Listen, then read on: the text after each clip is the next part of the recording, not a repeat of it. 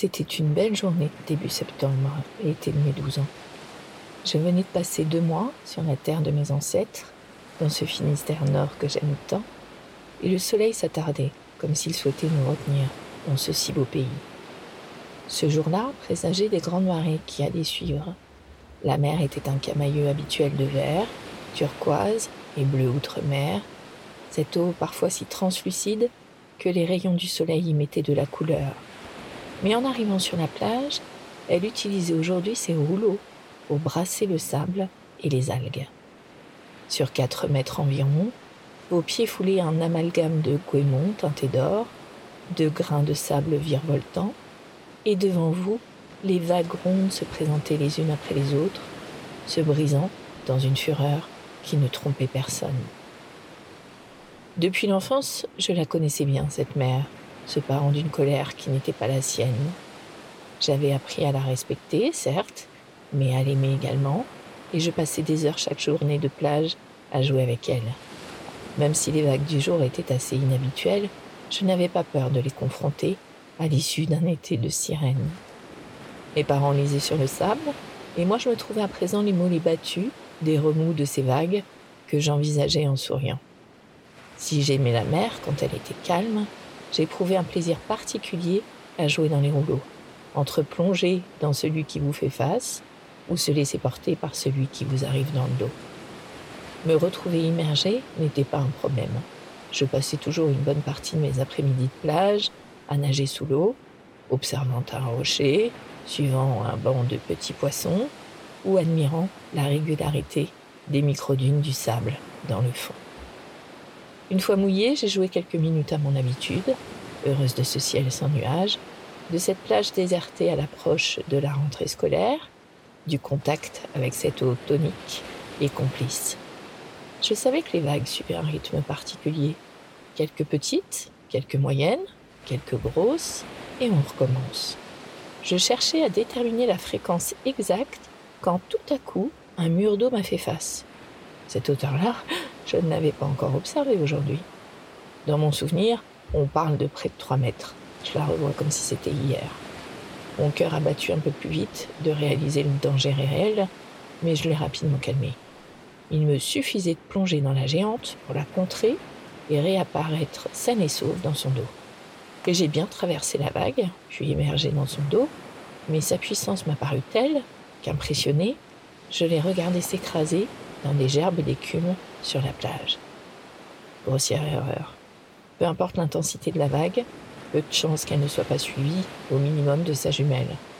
Et comme le flot m'avait ramené plus près du bord, il n'était plus temps de plonger quand j'ai finalement découvert ce deuxième mur derrière moi, son sommet déjà trop rond qui allait embrasser tout ce qui se trouvait dans son proche périmètre.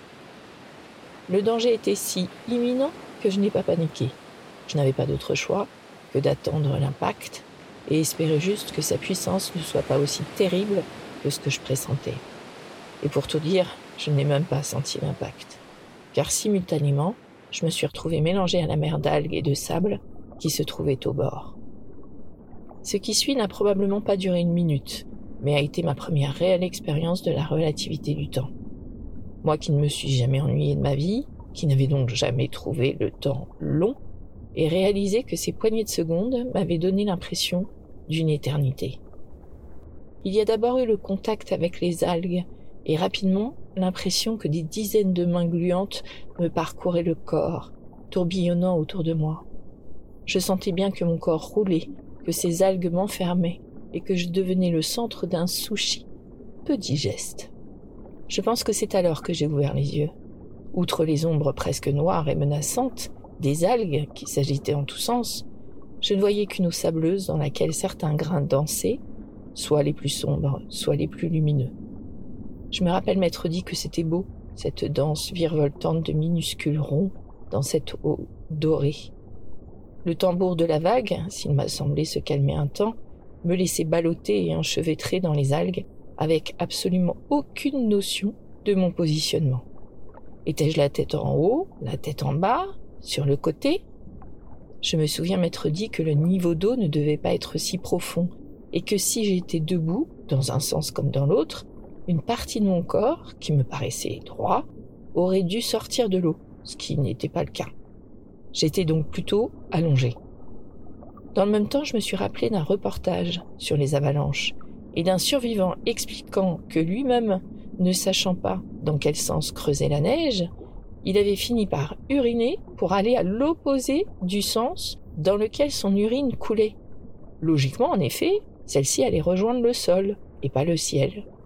C'était bien beau dans mon cas, mais encore aurait-il fallu que je puisse être statique un instant et que mon propre liquide observe une même logique dans la mer. Car je continue à rouler dans mon linceul d'algues, les vagues poursuivant une à une le mouvement. À un moment, j'ai réalisé n'être pas grand-chose, petite brindille dans ce grand tout, j'ai failli abandonner, me laissant aller face à cette force bien plus grande que moi. Mais non, il n'en était pas question. Je n'allais pas mourir dans les eaux de ma plage, mes parents finissant par se demander pourquoi je ne revenais pas. Et c'est là que j'ai cherché à localiser la lumière. Elle m'entourait, en effet, déjà de partout, dans ce liquide doré au grain de sable miroitant, mais je savais que si mes yeux fixaient le sol, que je ne devinais toujours pas, mes alentours me paraîtraient plus sombres que si je pouvais regarder vers le haut. Profitant de l'accalmie entre deux vagues, je tournai ma tête en tous sens, cherchant à relativiser sa course en fonction des mouvements désordonnés de mon corps. Rien. Tout était comme lorsque j'avais ouvert les yeux. Une eau dorée, pleine de grains de sable dansant, zébrée des ombres brunes, du goémon dégingandé. Ok, si mon salut ne venait pas d'en haut, il allait devoir venir d'en bas. Il me fallait trouver le sol du pied. Dans un effort intense, j'ai commencé à faire balancier avec ma jambe droite, prise dans les algues. Je la lançais autant que je pouvais devant moi, puis derrière, espérant toucher des orteils une surface qui ne me laisserait pas de doute quant au fait qu'il s'agissait du sol. En avant, en arrière, en avant, en arrière, en avant, en arrière, alors que je perdais pour le coup définitivement courage et toutes mes forces également, je l'ai vu. Un minuscule puits de lumière, à l'image de celle apparaissant sous un ovni. Sauf que l'ovni, là, le disque rond le plus loin de moi, je pressentais qu'il s'agissait de la surface. Alors je l'ai envisagé, j'ai refusé à mon cou de suivre ce corps ballotté et j'ai mis toute ma volonté dans l'idée d'atteindre ce disque. Et soudain, sous mes orteils droits, j'ai senti de petites dunes de sable sous mes pieds. Il m'a alors fallu pousser, sentant à présent comme des mains qui aidaient mon mouvement, et j'étais sauvé. Je n'ai pas été étonné de sortir à un endroit où il n'y avait pas plus de 80 cm d'eau, et ma première pensée a été pour la vague qui allait sans nul doute arriver. Reprenant difficilement mon souffle, sans en prendre réellement conscience, en crachant beaucoup d'eau, j'ai alors envisagé ce qui m'a paru une vaguelette de ma taille, j'ai facilement pu éviter en sautant dans les airs. Et dès que mes pieds ont enfin retrouvé le sol, je me suis tourné vers la plage et j'ai couru. Là m'attendait mon père, contorsionné douloureusement, lui qui venait de se faire un claquage en ayant voulu me porter secours sans succès. Reprenant mes esprits et bientôt un peu de chaleur au sein de ma serviette, je me suis tourné vers la mer, que je n'aimais pas moins, mais respectais bien plus. Bonjour mes punaises. C'est par cet épisode de vie véridique, euh, qui commence quand même à, dater, que je souhaitais vous introduire le thème du jour, les marées. En effet, l'été, qu'on soit plaisancier ou touriste, on dépend dans certaines régions du monde de ce phénomène que nous savons tous plus ou moins lié à la Lune, mais sur lequel j'avais envie de me pencher. En effet, dans ce Léon finistérien que j'affectionne particulièrement, les journées de plage sont rythmées par ces marées hautes ou basses, découvrant plus ou moins le paysage. Et la mer ne se comporte pas de la même manière deux jours de suite, quand parfois elle est tout bonnement méconnaissable, comme ce jour de septembre de mon enfance. Or, les marées, qu'est-ce que c'est très exactement? La marée désigne un mouvement périodique, quotidien, d'oscillation du niveau d'une étendue d'eau. Ce peut être un mouvement ascendant, on parle alors de marée montante ou de flux, ou au contraire un mouvement descendant. On parle alors de marée descendante, de reflux ou de jusant. Les marées se produisent généralement dans de grandes étendues d'eau, comme les mers, les océans bien sûr, mais même les lacs. Le phénomène en question est le fruit de deux forces, d'une part, la force gravitationnelle de la Lune, mais aussi du Soleil sur la Terre, entraînant une déformation non seulement des océans, mais aussi de la croûte terrestre. Et d'autre part, la force centrifuge ou force de Coriolis, liée à la rotation de la Terre sur elle-même. La force de Coriolis est en effet une force qui dévie la trajectoire d'un objet en mouvement à la surface d'un objet en rotation. Elle s'applique en particulier sur la Terre, à tout corps en mouvement, par suite de la rotation de notre planète autour de l'axe des pôles. Ces forces conjuguées ont donc pour effet de créer une onde de marée qui s'observe par un mouvement d'oscillation journalière du niveau de la mer, soit des mouvements cycliques de flux ou marée montante et de reflux ou marée descendante. Forte au moment des équinoxes et faible durant les solstices, les marées varient suivant la position de la Lune et du Soleil par rapport à l'axe de la Terre défini par l'équateur. C'est Isaac Newton qui a découvert pour la première fois en 1687 ce phénomène d'attraction gravitationnelle des astres sur la Terre. Cette attraction de la Lune et du Soleil a pour effet de créer une onde de marée qui, en se propageant, crée le phénomène de marée. Cette attraction gravitationnelle a en effet pour conséquence de déformer la surface des océans en particulier en induisant un soulèvement des eaux. L'amplitude de ce mouvement des eaux varie donc suivant la position des astres par rapport à l'axe de la Terre. Plus les astres sont alignés avec la Terre, et plus la marée sera de grande amplitude. Cela explique pourquoi les plus fortes marées se produisent aux équinoxes d'automne, autour du 22 septembre, et du printemps, autour du 20 mars, tandis que les plus faibles marées se produisent au solstice d'hiver, lorsque le jour est le plus court, et d'été, lorsque le jour est le plus long. En effet, lors de la pleine lune et de la nouvelle lune, c'est-à-dire lorsque la Terre, la Lune et le Soleil sont sensiblement dans le même axe, l'influence des corps célestes s'additionne, et les marées sont de plus grande amplitude, on appelle ça les vives eaux. Au contraire, lors du premier et du dernier quartier de lune, lorsque les trois corps sont en ce qu'on appelle quadrature, L'amplitude de la marée est alors plus faible, on appelle ça les mortes eaux. Selon la latitude du lieu et la morphologie de la côte, on distingue des marées de quatre types. Premier type, le régime de marée semi-diurne. Deux pleines mers et deux basses mers ont lieu chaque jour lunaire, soit 24 heures 50 minutes. Cas typique des côtes atlantiques européennes avec des amplitudes similaires. C'est le cas dans mon cher Léon. Type numéro 2 de marée, le régime de marée semi-diurne à inégalité diurne. C'est un régime similaire au précédent, mais les hauteurs des pleines mers et des basses mers consécutives ont des amplitudes différentes. On observe ce phénomène dans l'océan Indien. Troisième type de marée, le régime de marée diurne. Régime plutôt rare dans lequel on observe une pleine mer et une basse mer par jour. On peut l'observer dans les golfs du Mexique, de Finlande, la mer Baltique et les mers d'Indochine. Quatrième et dernier type de marée, le régime de marée mixte. Au cours de la lunaison, succession de marées marquant une transition progressive entre le type diurne et le type à inégalité diurne, comme sur les côtes de l'océan Pacifique, en mer Égée ou en mer Adriatique. Le niveau le plus élevé atteint par la mer au cours d'un cycle de marée est appelé pleine mer, ou couramment marée haute. Par opposition, le niveau le plus bas se nomme basse mer, ou couramment marée basse. Lorsque la mer a atteint son niveau le plus haut ou le plus bas et semble ne plus progresser, on dit que la mer est étale. Ce mouvement de marée des eaux est le plus visible, mais il n'y est pas limité. Des marées, presque invisibles, affecte aussi l'atmosphère, soit les marées atmosphériques, et toute la croûte terrestre, marée terrestre, bien que dans une moindre mesure.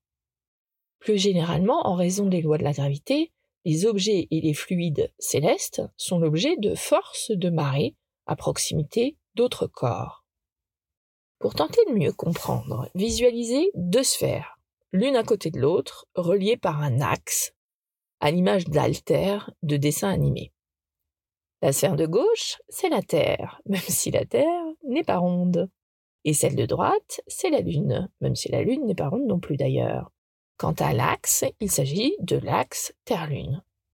Le centre de gravité de la Terre est attiré vers le centre de gravité de la Lune selon les lois de l'attraction universelle. Cette même force d'attraction est un peu plus importante sur la partie de la Terre la plus proche de la Lune. Et cette partie va donc avoir tendance à se bomber en direction de la Lune. Donc l'endroit où l'axe atteint la Terre se bombe. Par contre, sur la partie de la Terre la plus éloignée de la Lune, c'est-à-dire de l'autre côté de la sphère, la force d'attraction y est le plus faible, et cette partie éloignée va avoir tendance à se bomber dans la direction opposée à la Lune. Du coup, on aura également un bourrelet de ce côté. Du coup, ce sera quoi? Marée haute sur la partie la plus proche de la Lune et également sur la partie opposée. Deux bourrelets d'eau vont donc se former de chaque côté de la Terre, au point le plus proche de la Lune et à celui à l'exact opposé. Comme la Terre tourne sur elle-même, le phénomène s'observerait suivant une périodicité semi-diurne d'environ 12h25, correspondant à la moitié du jour lunaire. Quand on relève une périodicité de 12 heures, cela traduit alors l'existence d'une marée solaire, d'amplitude un peu moins forte que celle causée par la Lune. En effet, si le Soleil a une masse bien plus importante que la Lune, il est aussi beaucoup plus éloigné de la Terre, et son attraction est du coup moins importante que celle de la Lune, plus petite mais très proche. Car notre histoire d'altère fonctionne également avec le Soleil, mais avec des bourrelets d'eau plus petits, en raison d'une force gravitationnelle moins conséquente. La Lune subit également un effet de marée causé par la Terre, et d'ailleurs beaucoup plus important que celui observé sur Terre, compte tenu de la masse importante de la Terre par rapport à la Lune. C'est pourquoi petit à petit, le mouvement de rotation de la Lune sur elle-même s'est synchronisé au mouvement de la Lune autour de la Terre, nous présentant désormais toujours la même face, à une petite oscillation près qu'on appelle la libration. Et ça, on pourrait l'expliquer autant de fois qu'on le veut aux platistes, hein, pour ceux qui suivent, ils ne le croiraient jamais. La Lune subit du coup de la part de la Terre un effet de marée constant à sa surface, ce qui explique que sa forme n'est pas parfaitement sphérique, mais ellipsoïdale. Sachez également que c'est ce phénomène d'attraction conjointe qui génère que la Lune s'éloigne de la Terre d'environ 3,8 cm par an. Si les effets des marées sont généralement facilement observables, il n'en est pas de même des effets de marée qui existent également sur la croûte terrestre, qui se soulève au passage de la Lune et du Soleil, elle aussi. Sauf qu'on ne l'observe pas à l'œil nu, hormis quand ce déplacement déclenche un séisme. Pourtant, par exemple, à Paris, aux heures qui correspondraient à une pleine mer, le niveau terrestre est ainsi plus éloigné du centre de la Terre d'environ 30 cm, en comparaison avec une position par rapport à la Lune correspondant à une basse mer. C'est dingue, non? Ces mécanismes d'attraction et de gravitation contribuent l'un et l'autre à une réduction de l'énergie cinétique, soit un ralentissement de la vitesse de rotation de la Terre qui entraîne donc un rallongement de la durée des jours. On estime que durant les 100 derniers millions d'années, la durée de la journée a augmenté d'une heure. Actuellement, la durée d'une journée augmente d'environ 2 millisecondes par siècle. Ça va, on n'est pas près de revenir aux 39 heures. Plusieurs phénomènes astronomiques contribuent donc à la variation de l'amplitude des marées. Premièrement, la syzygie, du Soleil et de la Lune. En astronomie, une syzygie, S-Y-Z-Y-G-I-E, qui vient du grec ancien voulant dire réunion, est une situation où trois objets célestes, ou plus encore, sont en conjonction ou en opposition. Cela se produit essentiellement lorsque la longitude du Soleil et de la Lune sont voisines, ou lors de l'opposition l'un de l'autre, soit deux fois par mois. Précisément, la période de ce phénomène est de 14,765,29,44 jours, moitié de la durée que l'on qualifie de mois lunaire. Deuxième phénomène astronomique qui peut contribuer à la variation de l'amplitude des marées, le passage du Soleil au nœud lunaire, c'est-à-dire le passage du Soleil dans le plan de l'orbite lunaire. Celui-ci se produit deux fois par an et détermine les saisons d'éclipse. Les marées sont alors plus importantes en raison du meilleur alignement Terre-Lune-Soleil. Troisième phénomène astronomique contribuant à la variation de l'amplitude des marées, le passage du Soleil dans le plan équatorial qui se fait aux équinoxes, donc deux fois par an. La période précise est de 182,621095 jours, soit la moitié d'une année tropique. Autre phénomène astronomique contribuant à la variation d'amplitude des marées, le passage de la Lune au périgée, moment auquel les forces de marée exercées par la Lune sont donc les plus importantes. Le périgée est en fait le point de l'orbite de la Lune qui est le plus proche du centre de la Terre, ou plus exactement de leur centre de masse commun. Autre phénomène astronomique contribuant à la variation de l'amplitude des marées, le passage de la Terre au périhélie, moment auquel les forces de marée exercées par le Soleil sont donc les plus importantes. Le périhélie est en effet le point de la trajectoire d'un objet céleste en orbite héliocentrique, c'est-à-dire autour du Soleil, qui est le plus proche du Soleil. Dans notre cas, c'est donc quand la Terre est au plus proche du Soleil. Il est possible d'avoir des conjonctions entre tous ces phénomènes, hein, conduisant à des marées exceptionnellement importantes, ou au contraire, à des marées de faible amplitude. Comme le système Soleil-Terre-Lune, les systèmes planète-satellite, Soleil-planète, voire satellite-satellite ou planète-planète sont le siège de forces de marée.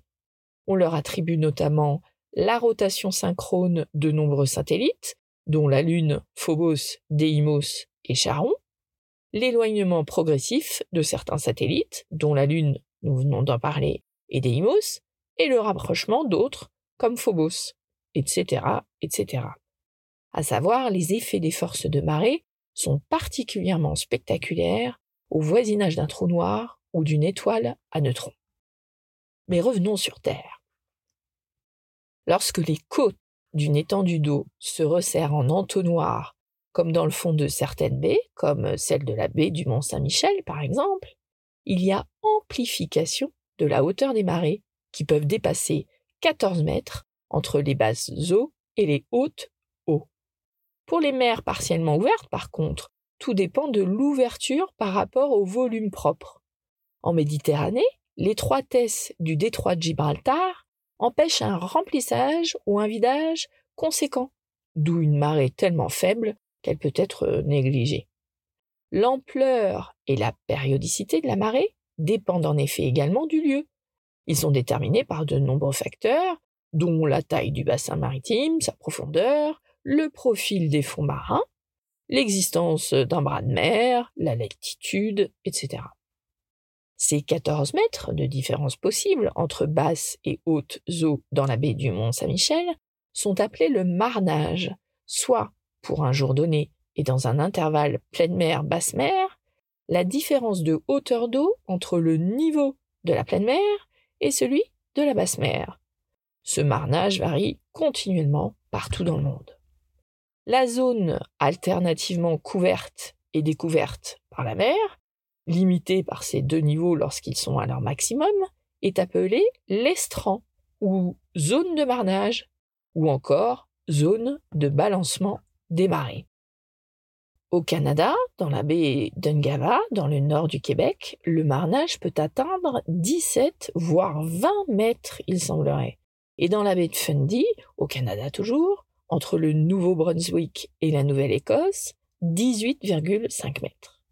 Ces deux baies canadiennes sont les deux endroits où les marées les plus importantes au monde ont lieu, et selon les sources, on attribue à l'une ou l'autre le record de marnage. Car les êtres humains n'ont cessé d'être intrigués par le phénomène des marées et de l'observer afin d'en comprendre les rouages. Pour ce qui est des traces écrites de la perplexité de l'être humain face à un phénomène quand même passablement déroutant, remontons à l'Antiquité, au 5e siècle avant notre ère, où le phénomène est remarqué par Hérodote dans la mer Rouge. Mais les Grecs avaient également noté les courants capricieux de certains détroits méditerranéens. Ils prirent pleinement conscience du phénomène en s'aventurant en dehors de la Méditerranée au IVe siècle avant Jésus-Christ, comme lorsque Pythéas partit en Atlantique et Alexandre le Grand en Inde. Un lien avec la position de la Lune est d'ailleurs alors proposé par le même Pythéas, celui-ci se fondant sur ses propres observations ainsi que sur celles des Celtes de la côte atlantique. Trop fort les Celtes.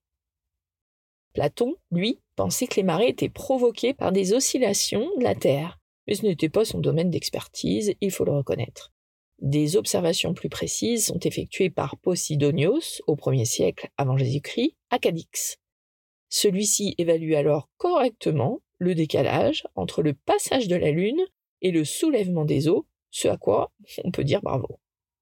Possiblement poète, il voit par contre dans ce phénomène de marée la manifestation d'une attirance des flots pour la Lune. Cicéron, Pline l'Ancien, Strabon et Ptolémée affirment, eux, que le phénomène des marées dépend des cours de la Lune et du Soleil. Bravo les garçons. À partir du XIVe siècle se développe la théorie aimantique des marées, qui compare l'action de la Lune sur les eaux de la mer à l'action de l'aimant sur le fer. C'est aux médecins et astrologues du XVIe siècle qu'il faut attribuer l'idée de décomposer la marée totale en deux marées de même nature, l'une produite par la Lune, l'autre par le Soleil. Au XVIIe siècle, Kepler adopte le concept d'une force d'attraction de la Lune, de nature magnétique, qui engendrerait le phénomène des marées. Galilée, lui, se moque de la position de Kepler quant à l'attraction lunaire et explique le flux et le reflux de l'océan par les actions qu'engendre la rotation de la Terre. La théorie de la gravitation de Newton permet de revenir à l'influence lunaire et solaire, fondée sur des principes scientifiques. Cette théorie fut largement adoptée au cours du XVIIIe siècle, même si, encore au début du XIXe, Bernardin de Saint-Pierre tenta de persuader l'Académie des sciences françaises que ce n'était pas la Lune, mais la fonte alternée avec le gel nocturne des glaciers qui provoquait les marées. Poussant jusqu'au bout son raisonnement, il justifiait la grande amplitude des marées d'équinoxe par l'action conjuguée des glaciers arctiques et antarctiques. Écrivain et botaniste renommé, Bernardin de Saint-Pierre aurait probablement mieux fait de se taire sur ce point. Un autre, par contre, a bien fait de l'ouvrir. Pierre Simon de Laplace, l'un des plus grands scientifiques de la période napoléonienne. C'est lui qui a introduit la notion de coefficient de marée, dont il écrit la formule, qui est reprise dans les annuaires de marée des côtes de France à partir de 1868. Pour comparer les marnages des différents ports, Laplace a également caractérisé chaque port par une unité de hauteur, décidant que celui de Brest deviendrait la référence. Le coefficient calculé varie de 20 à 120 et indique donc la force de la marée. Le coefficient moyen est de 70. Un coefficient de marée de 20 définit la plus faible marée possible. Un coefficient de 45 définit une morte eau moyenne. Un coefficient de 70 définit la séparation entre morte eau et vive eau. Un coefficient de 95 définit une vive eau moyenne. Un coefficient de 100 définit une vive eau équinoxiale moyenne. Et un coefficient de 120 définit la plus forte marée possible. Le succès en France de cette notion de coefficient vient du fait que sa valeur à Brest peut être adoptée avec un degré suffisant pour toutes les côtes de France. En effet, nous sommes quasiment le seul pays au monde à utiliser les coefficients de. Il convient toutefois de tenir compte du décalage horaire entre la pleine mer de Brest et celle du port concerné, notamment pour les ports de la Manche. L'onde de marée met à peu près 8 heures pour se propager de Brest à Dunkerque, par exemple. Un autre décalage horaire existe également, celui du retard de la marée par rapport aux situations astrales. On parle alors d'âge de la marée. Sur les côtes françaises, par exemple, on parle d'environ 36 heures.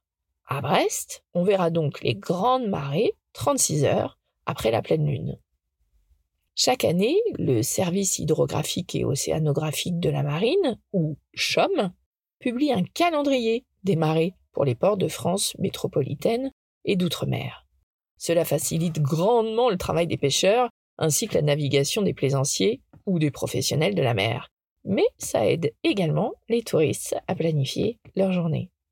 En ce qui concerne la navigation maritime, le calcul de marée permet d'estimer la hauteur d'eau dans un lieu et un instant donné, à partir des prédictions de marée effectuées par le CHOM. Le navigateur exploite alors ces données pour savoir s'il peut se rendre dans des eaux sans risque de s'échouer, calcul d'une profondeur à un endroit à un moment donné, ou encore s'il peut passer sous un pont, calcul d'une hauteur libre sous un pont, ce qui est extrêmement important pour la navigation. La marée théorique peut être calculée longtemps à l'avance, en fait, puisqu'elle dépend, en l'absence de vent et à pression atmosphérique constante, de caractéristiques constantes. Les trajectoires et inclinaisons respectives de la Terre, de la Lune et du Soleil, la topographie de la mer et des côtes. Par des observations répétées, le CHOM a mis au point des modèles permettant de calculer les horaires et les hauteurs des marées futures. Ces modèles sont en constante évolution et se sont affinés avec l'évolution également des puissances de calcul, des recherches sur les équations à mettre en œuvre et avec l'apparition de données d'altimétrie de la surface des océans très précises grâce aux satellites. Depuis 1991, ce n'est plus la formule de Laplace, mais la formule harmonique qui est utilisée par le CHOM pour calculer les heures et hauteurs dans les environs des ports principaux figurant dans l'annuaire des marées. Cette formule harmonique fait quand même intervenir 143 composantes, pas moins. Autant vous dire que l'informatique a été la bienvenue. Ce calcul utilise des constantes mises à jour grâce aux données recueillies sur le terrain. Tous les jours, le long des côtes françaises, 26 marégraphes enregistrent en continu la hauteur de la mer. Sachez qu'on n'atteint jamais 120 de coefficient de marée, il semblerait. Mais 119, euh, c'est déjà arrivé. Ce coefficient signe ce qu'on appelle les marées du siècle, qui se produisent en effet plusieurs fois par siècle, mais sont néanmoins très impressionnantes sur les côtes finistériennes euh, en particulier, ça je peux vous le dire. Tout ça vaut un la prochaine aura lieu le 20 février 2033. Aucun mystère, il suffit de connaître la position de la Lune et du Soleil. Deux marées de même coefficient ne sont pas forcément identiques, surtout si la météo s'en mêle. En fonction de la pression atmosphérique, du vent et de la houle, la hauteur d'eau peut fortement varier. C'est ce qu'on appelle la surcote ou la décote. La surcote a par exemple atteint 1 mètre lors de la tempête dévastatrice du 11 mars 2008. Il faut toujours se méfier. Ce phénomène de marée, s'il n'est pas comparable d'un endroit à un autre de notre planète, est néanmoins universel, comme vous l'aurez compris. Dans mon joli coin du Finistère, tout comme en Bretagne en général, ou encore en Normandie, il n'est pas rare d'entendre les véritables touristes se plaindre en particulier que la mer est trop loin lorsqu'elle est à marée basse, locution qui n'a d'ailleurs pas de sens vu que qui dit marée dit mouvement. Nous qui avons grandi avec les marées et appris à apprécier tous les changements qu'elles apportent, on en rigole, hein. et on n'est pas les seuls d'ailleurs. Le Gorafi, site parodique d'information, a plusieurs fois publié des titres dans ce même sens. Il s'agissait un jour d'un article expliquant qu'il n'y aurait pas d'eau dans le bassin d'Arcachon pour Pâques, puisque c'était l'heure de la vidange annuelle. J'espère que personne n'y a vraiment cru. Plus récemment, on a eu le droit à, pour satisfaire les Parisiens, la préfecture va mettre en place deux marées hautes supplémentaires par jour, ce qui plairait, en effet, aux touristes. Quant à moi, je préfère laisser le soleil et la lune se charger des choses. Ils le font très bien, et ce, depuis longtemps. À bientôt, mes punaises. Prochain épisode. Mais comment ça vit, une fourmi, punaise?